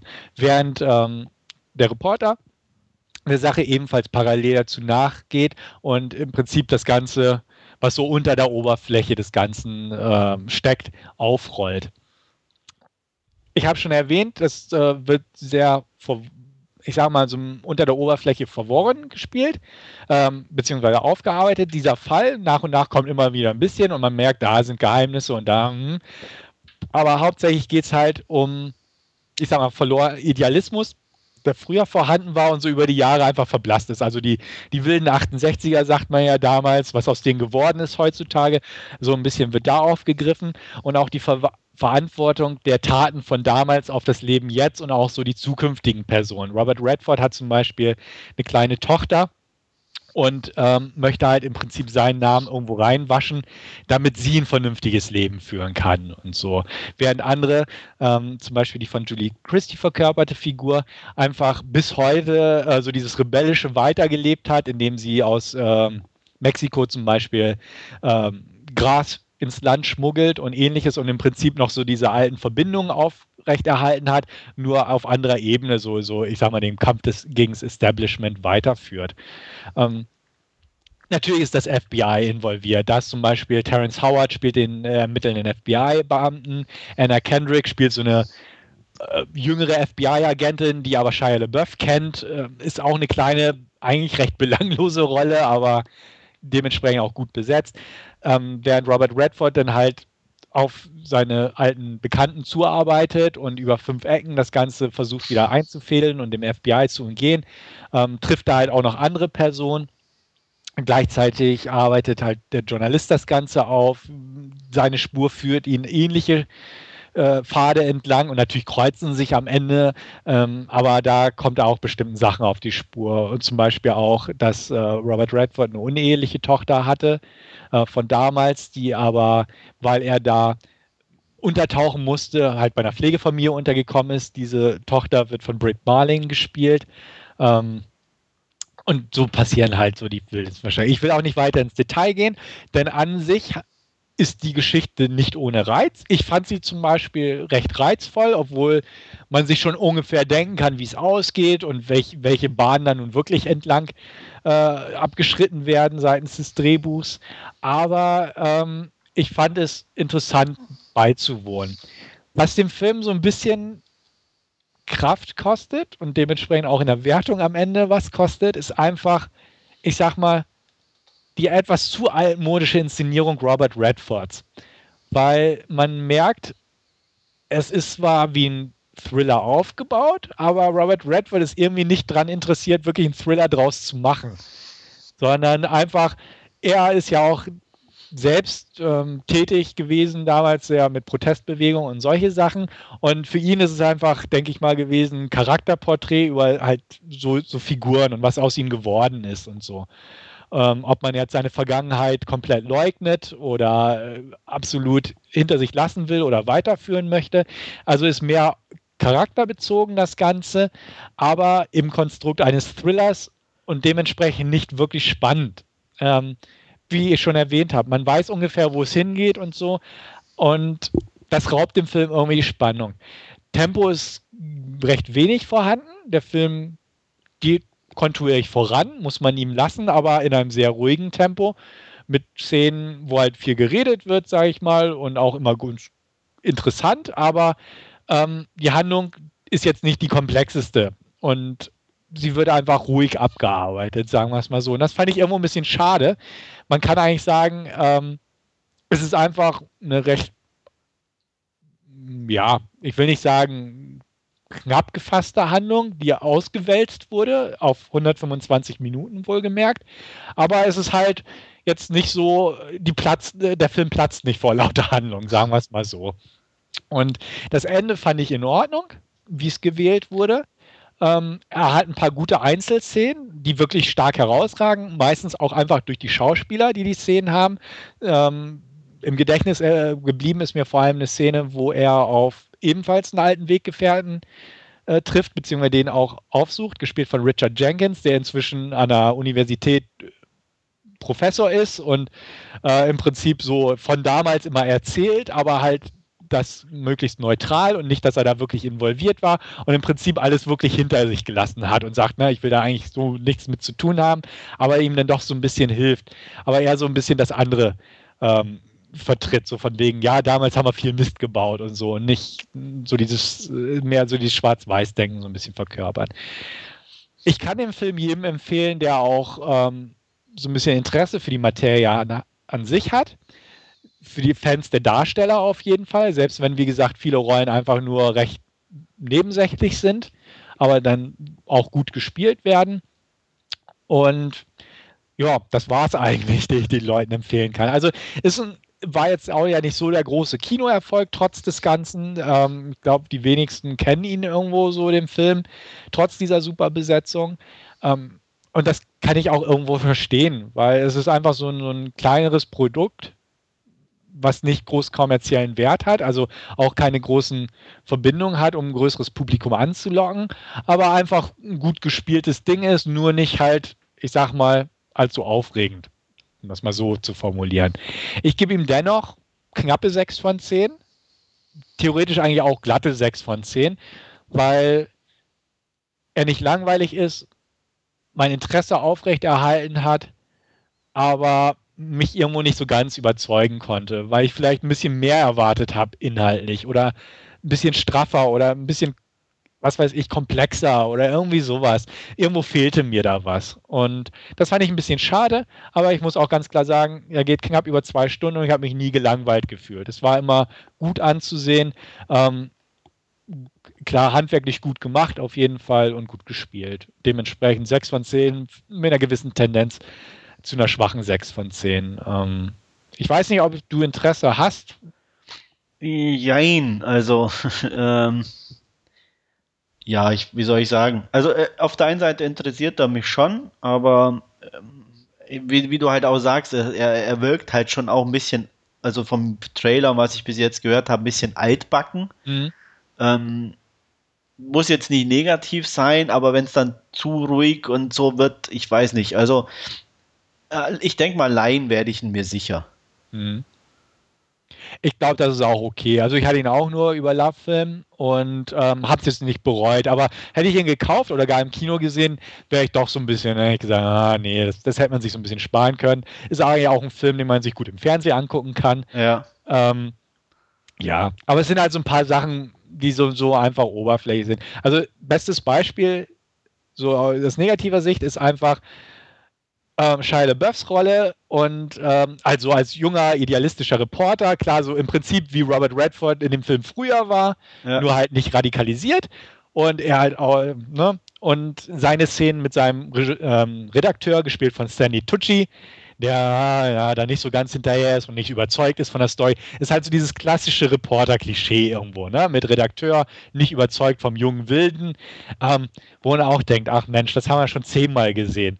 Dadurch, dass die Darsteller gut sind und auch das mit so ein bisschen Witz äh, verkörpern, ähm, ist es wieder okay, aber halt inhaltlich nicht so der Burner. Ja. Und das ist halt so, was ich so ein bisschen an dem Film auszusetzen habe. Also ich glaube, ich habe auf der Leihliste und ich denke mal, irgendwann werde ich mir sicher angucken oder vielleicht auch im Free TV mal schauen. Äh, ja. ja. Ja. Es gibt Schlimmeres. Ich denke auch. definitiv. Gut, dann würde ich sagen, kommen wir zu unserer Hauptreview. Da darfst du gleich mal weitermachen und uns eine Inhaltsangabe geben zu Hunger Games Catching Fire. Genau. Es geht um die Fortsetzung von Die Tribute von Panem Tödliche Spiele und Hunger Games Catching Fire setzt kurz nach Ende des ersten Teils an, äh, wo ja Katniss Everdeen und Peter Millark die Hungerspiele gewonnen haben mit einer kleinen List, weil normal darf immer nur einer überstehen, aber sie haben das System so ein bisschen überlistet und als Paar sozusagen gewonnen, durften am Leben bleiben, haben es ähm, ja, hinter sich gebracht, trotz des Leidens und des Tötens in der Arena und so ähnliches. Ähm, jetzt geht es darum, wie sie wieder in den Alltag einfinden. Das passiert natürlich nicht. Also es ist nicht alles wieder normal, denn sie werden natürlich ähm, für das Kapitol in die Marketing oder die, die äh, ja, PR-Masche eingespannt. Sie müssen eine Tour durchführen, als Paar auftreten und im Prinzip die strahlenden Sieger verkörpern in den anderen Distrikten.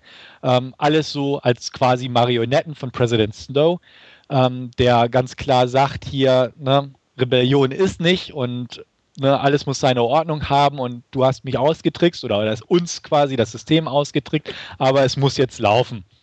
Und ähm, wie man halt, ich sag mal, Katniss und Peter so ein bisschen, Peter weniger, aber er Kenntnis kennt, ähm, lässt sich darauf ein, aber ist natürlich nicht ganz glücklich damit.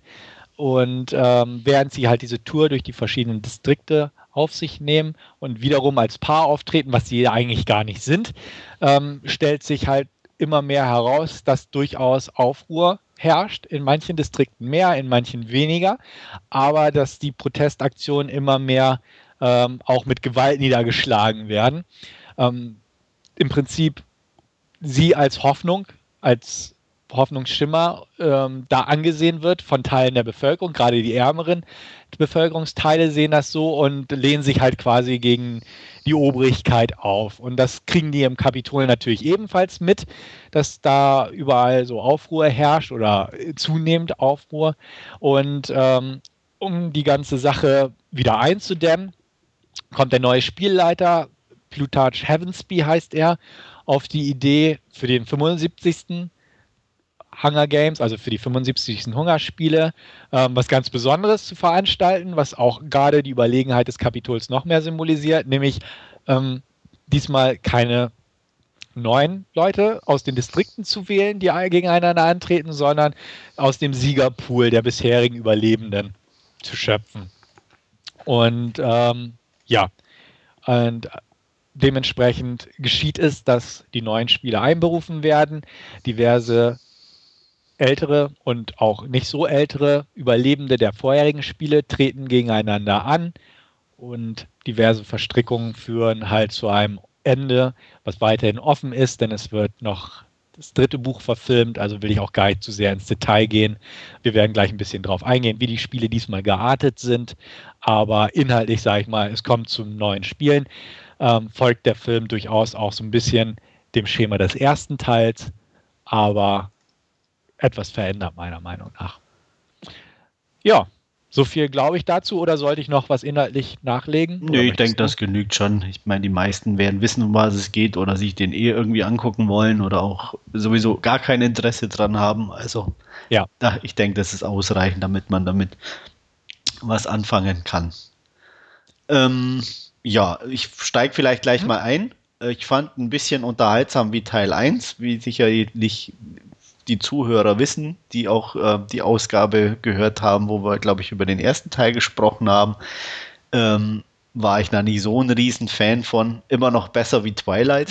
Ja. oh. Die kann man nicht vergleichen. Nein. Ähm, finde ich jedenfalls. Sag, wenn du es anders siehst. Aber ich finde, die kann man nicht vergleichen ja, was heißt, na, natürlich ist es völlig andere Handlung, aber es sind nun mal äh, Jugendbücher, die über mehrere Bände gehen, die einen extrem hohen Hype haben ähm, und damit sage ich mal, muss man sich schon irgendwo automatisch vergleichen. Ähm, dass da natürlich trotzdem Riesenunterschiede bestehen, äh, keine Frage. Ähm, und ich, wie gesagt, ich sage auch, Teil 1 ist nicht so ganz meins, aber immer noch besser wie alle Teile von Twilight zusammen. ähm, trotzdem hatte ich auch mit Catching Fire meine Probleme. Ähm, er ist gut gemacht. Mir war auch nie irgendwie richtig langweilig oder so. Ähm, trotzdem gab es einige Punkte, wo ich sage, was für mich den Film einfach uninteressant gemacht haben über die Laufzeit. Und ähm, ich weiß nicht, ähm, wie, wie, wie sehr ich da jetzt schon ausführen soll oder möchtest du noch kurz was zu sagen oder? Ähm, ja, also ich kann einfach sagen, ich habe den ja schon im Kino gesehen. Ja. Ich habe den jetzt mir nochmal angeguckt und ich mag ihn immer noch sehr gern. Okay. Man muss auch sagen, ich mochte das zweite Buch auch sehr gern. Ja. Es ist definitiv mein Lieblingsbuch der drei. Ja. Und ich habe eigentlich das gekriegt, was ich mir erhofft habe von dem Buch. Okay. Der, als Umsetzung. Umsetzung. Ja. Genau. Und ähm, ich mag es. Und ja. auch nach dem zweiten Mal.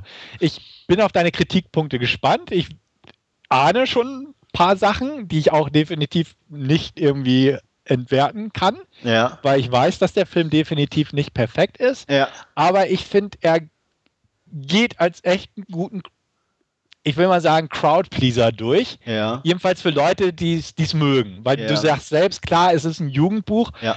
Und ich würde sogar einfach, wenn ich da einhaken darf, nicht nur sagen, für Leute, die es mögen, sondern die, für Leute, die es mögen und das Buch gelesen haben. Ja, okay. Das ist definitiv wahrscheinlich auch ein Punkt kann ich halt nicht so jetzt auseinanderdröseln. Ja. Wir hatten die Diskussion, glaube ich, beim ersten Teil, dass da ja. schon viel ausgelassen ja, wurde. Aber ich fand es hier irgendwie zumindest für mich noch extremer. Okay. Ich, ich hake da einfach mal ein. Ja, klar. Ähm, was mir extrem abging, ist alles, was drumherum passiert. Mhm. Da bekommst du nur Bruchstücke, aber nie irgendwelche Details, Bilder, egal was. Und ähm, was mich dabei einfach genervt hat auf Dauer, war, ich glaube, es gibt keine Szene, in der Katniss nicht drin ist. Das kann gut sein, ja. Und diese Ausrichtung komplett auf sie äh, war mir zu nervig. Nichts gegen Jennifer Lawrence und alles, aber ähm, das äh, war für mich nicht interessant. Mhm. Also ich hätte gerne gesehen, es muss nicht au ausufern sein, aber ja, also was mich halt extrem dabei gestört hat, wirklich, dass nichts über die Sachen darüber hinaus gezeigt wurden. Ganz kurz, glaube ich, mal irgendwie so Einzelszenen in, in, in den Nachrichten, aber auch da kaum was. Und ähm, da, das wäre für mich auch ein bisschen interessanter gewesen, auch ein bisschen im Detail zu erfahren, was denn da abgeht. Man hat überhaupt nichts mitbekommen. Klar ähm, ist es im Endeffekt auch das, was Katniss mitbekommt, das ist mir schon klar. Aber für mich ist Katniss nicht so interessant, dass ich dann auch ihr komplett nur dauernd über zwei Minuten, zwei Stunden sehen will. Mhm. Ähm, und das hat mich, wie gesagt, okay, die erste Hälfte noch nicht gestört, aber im, im, mit der zweiten Hälfte äh, fand ich es dann echt zu viel des Guten. Okay. Also im Buch ist es nicht anders. Ja. Also da ist es auch ihre Perspektive und auch dieses abgeschottete, so im Prinzip. Ja. Ähm, also das, ist nicht im Buch anders, okay. muss man ganz klar sagen. Ja. Da ist auch immer so über ein bisschen und die Erzählungen und so, aber äh, da gibt es auch keine Passagen, wo okay. mehr groß fand, fand ich langweilig, bin ich ganz okay. ehrlich. Mhm. Ja. Ähm, das hat mich gestört. Also ähm, dann auch, ähm, auch, auch die, die, die, die Ausrichtung oder beziehungsweise die ähm, dieses, ja, ich sag mal, Liebesverhältnis. Mhm. Ähm, weiß, weiß ich nicht, also hat mich auch nicht überzeugt. Ähm, oder ihren, ihren Wechsel oder dass sie diese Zuneigung, diese sich langsam entwickelnde, war für mich auch überhaupt nicht nachvollziehbar. Ähm, man, es ist oft so, wie gesagt, dass man in extremen Situationen ja zueinander findet, aber ähm, ja, ich weiß nicht, war, ich würde nicht mal sagen, also es war nicht mal wegen dem Kitsch oder so, sondern es war nicht nachvollziehbar für mich. Also mhm. ich, ich, ich tat mich da echt schwierig, ihre, ihre plötzlich gewonnene Liebesbekundung äh, Peter gegenüber irgendwo da hm, nachzuvollziehen. Ja. Ähm, und auch die mh, hm, bei, bei dem oder den, den eigentlichen Kampf am Ende fand ich eher uninteressant und wirkte auch ein bisschen aufgesetzt. Welchen Kampf meinst du? Also meinst also du so insgesamt Spiele oder? Ja, insgesamt die Spiele am Schluss so, so, ach, so wie wenn man sich erinnert, auch Moment, da müssten doch noch ein paar Spiele, müssen wir doch auch noch stattfinden lassen. Ähm, ja, also das wirkte dann auch irgendwo noch so hinten dran geklatscht. Ähm, nur, ich sag mal, insofern dran geklatscht, um dann sozusagen den Übergang zu Buch 3 zu schaffen. Mhm. Entweder hätte ich es gut gefunden, wenn man sie vielleicht noch kürzer gemacht hätte, oder eben aber halt, ich sag mal, in einen gewissen Stellenwert, den sie ja auch für die, für die, für die Gesellschaft haben, entsprechend dann auch rübergebracht hätte. Ähm, das weiß nicht. Also das war mir alles zu, zu oberflächlich. Dann auch die, die Verknüpfungen der ähm, Teilnehmer untereinander, die dann so schwunghaft äh, enthüllt wurden. Ja, das war alles so. Ich weiß nicht, so äh, nicht, nicht lieblos ist vielleicht das falsche Wort, aber so, so abgehandelt. Mhm. Ne? Also das mag im Buch bestimmt anders sein, ein bisschen detaillierter vielleicht mhm. oder auch die Gespräche untereinander nachvollziehbarer. Aber im Buch selber, wie gesagt, oder im Film selber war es für mich einfach so ein bisschen so, okay, ähm, was war im Buch? Okay, das müssen wir noch reinbringen, abgehakt. Das müssen wir noch ein bisschen rein. Ah ja, da sollte man noch was erwähnen, kurz abgehakt. Ähm, also es wirkte nicht für mich nicht homogen genug. Und dann auch, wie gesagt, mit dem Kampf, zack, sie raus und dann zack, übergeschwungen, okay, das war mal dann im Buch 3 oder in Film 3. Ja. Ähm, also entweder, wie gesagt, vielleicht ein bisschen länger. Ähm, ich fand es ja nicht langweilig oder so. Also mhm. von daher ähm, hätte ich da jetzt auch nichts dagegen gehabt. Oder zumindest den Fokus hätte ich für den Film interessanter gefunden. Eben, man muss ja nicht immer ein Buch dann auch eins zu eins verfilmen. Ich meine, es gibt ja genügend Beispiele, die das nicht machen. Mhm. Hätte ich interessanter gefunden, da einfach auch zur Auflockerung oder so einfach mal, wie gesagt, ein bisschen was aus anderen Distrikten oder irgendwas zu sehen, was die anderen in der Zeit machen oder was da abgeht. Ja. Kann ich nachvollziehen. Ähm, klar, wie auch schon beim ersten Teil hat das Buch natürlich mehr, ähm, wie du selbst sagst, von den Figuren untereinander und bestimmte Gedanken und solche Sachen, während aber, wie gesagt, das äh, auch mit den Distrikten, was da passiert, größtenteils ausgeklammert wird. Ja. Ich hatte da jetzt nicht so das Problem mit, muss ich sagen. Ich fand die Spiele auch ganz okay so. Ähm, ich sehe das Problem, was die Macher auch hatten, wie du es auch angesprochen hast. Entweder hätte man mehr Spiele, aber da hätte man gesagt, oh, das hatten wir doch schon im ersten Teil. Oder zu wenig Spiele, wo man dann sagt, äh, wo sind die Spiele so ungefähr? Ja. Ähm, ja, also ich fand das da eigentlich ganz okay gelöst von der Art her. Ja, wie gesagt, es war jetzt nicht ganz schlecht oder so, aber wie gesagt, mhm. es war mir halt definitiv zu wenig oder, oder auch nicht überzeugend genug. Ja, okay. Ja. Ähm, ja, also an sich hatte ich auch immer so das Gefühl, auch schon beim Buch, dass es eigentlich eine klassische Fortsetzung irgendwo ist. Ja. Also man hat die Spiele immer noch ein bisschen verändert, ein bisschen größer in Anführungsstrichen.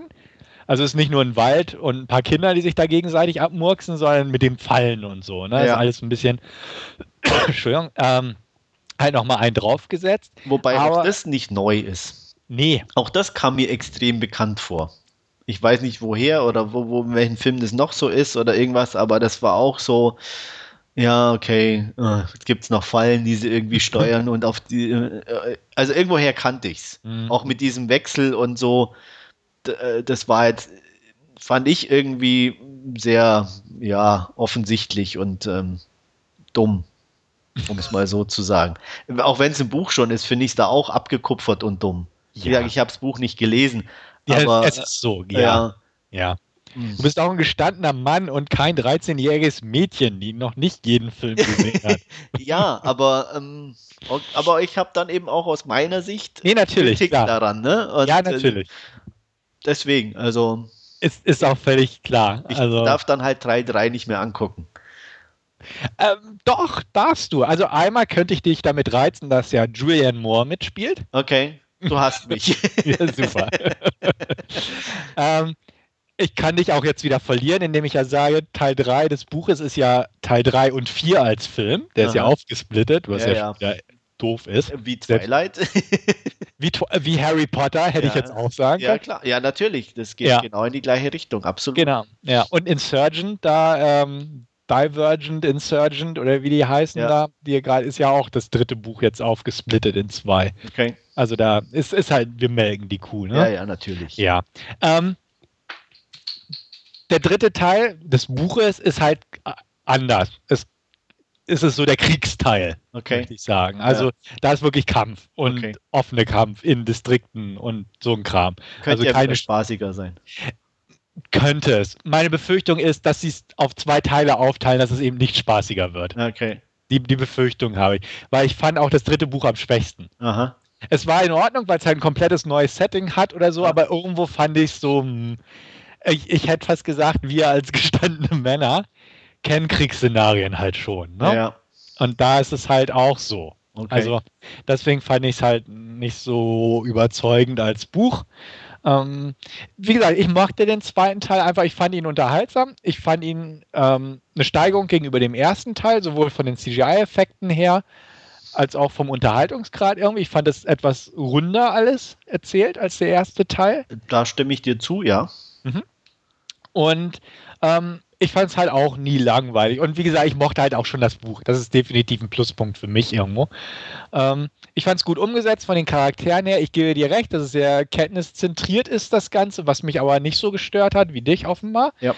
Ähm, ich fand auch die einzelnen Rollen ganz nett besetzt, auch wenn sie recht oberflächlich teilweise waren.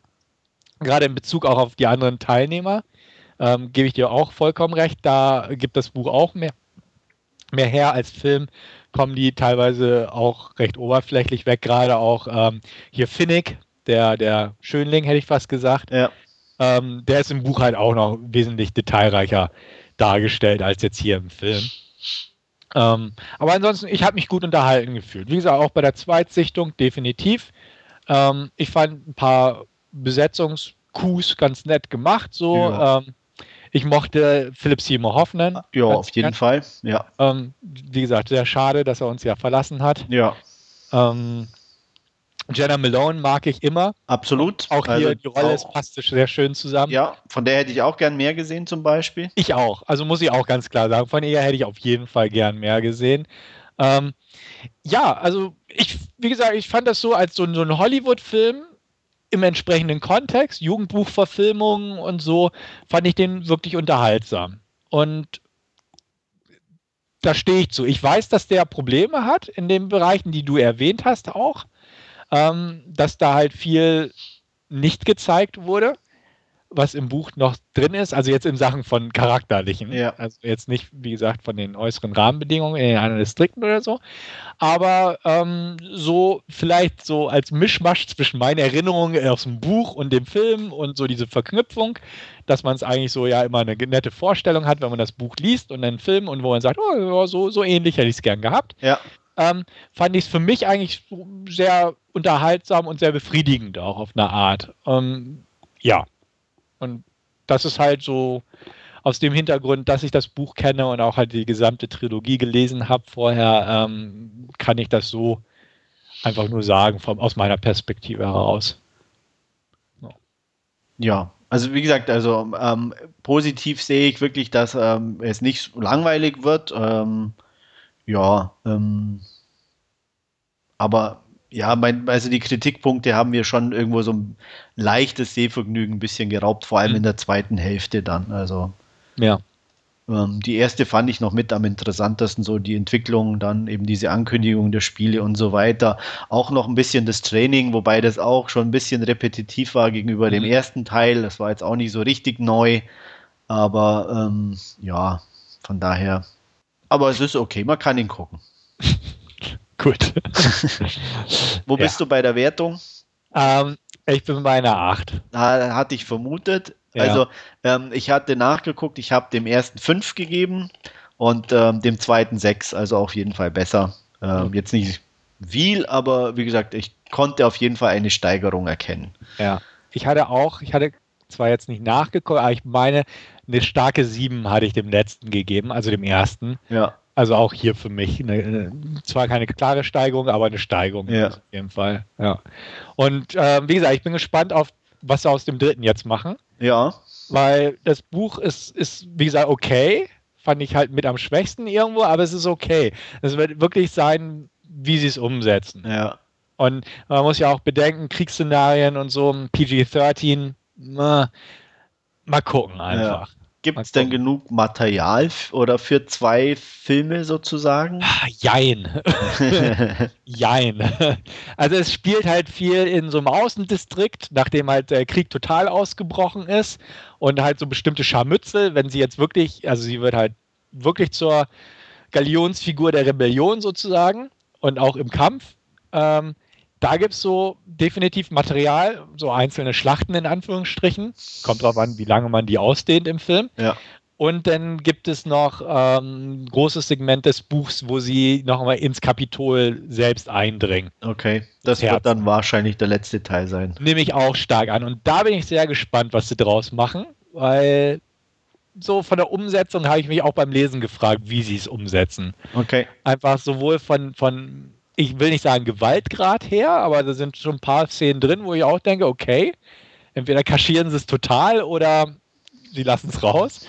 Ähm, aber auch so vom, vom, Scope hätte ich fast gesagt. Also es, ist, es halt spielt im Kapitol auch mit bestimmten Fallen und großen Geschichten einfach. Okay. Und wenn sie es im Moment spielen die ja ohne Ende Geld rein, die Filme, sodass sie es wahrscheinlich auch gut investieren werden in Sachen Effekte und so. Ja. Aber ja, ich bin einfach mal gespannt, wie das auch gerade auf zwei Filme verteilt ist. Vielleicht ist es auch der Vorteil, den du jetzt hier als Nachteil sozusagen beim zweiten Teil angesprochen hast, dass sie dadurch auch so ein bisschen einfach mehr reinpacken können, auch charakteristisch von den Figuren her. Ja. Und nicht das alles so aufeinander hetzen. Ja. Also würde ich mir wünschen, wie gesagt. gedacht, ja. Ja. ja. Wer weiß, wie es denn ist, ne? Wir lassen uns überraschen. Auf jeden Fall. Also ich werde auf jeden Fall im Kino sitzen, du wahrscheinlich irgendwann zu Hause mal. Mir reicht's zu Hause. Ich denke auch. Aber ja, schauen wir dann mal, wenn es soweit ist. Ich denke auch. Mhm. Gut, noch irgendwas Abschließendes zu Hunger Games Catching Fire? Nö. Okay. Nicht. Wunderbar. Dann würde ich sagen, äh, hat eine nette Ausgabe. Wir hören uns spätestens mit Ausgabe 111, dann hoffentlich wieder mit Wolfgang. Sollte er den Weg von Paris zurückfinden. Ähm, ja, ansonsten wünsche ich euch noch viel Spaß. Mir hat es ähm, sehr viel Spaß gemacht und bis dahin verbleibe ich euer Andreas. Ciao, ciao. Ja, ich schließe mich Andreas Ausführungen an. Auch mir hat es Spaß gemacht und ich hoffe, euch wiederzuhören. Bis dann und auf Wiederhören.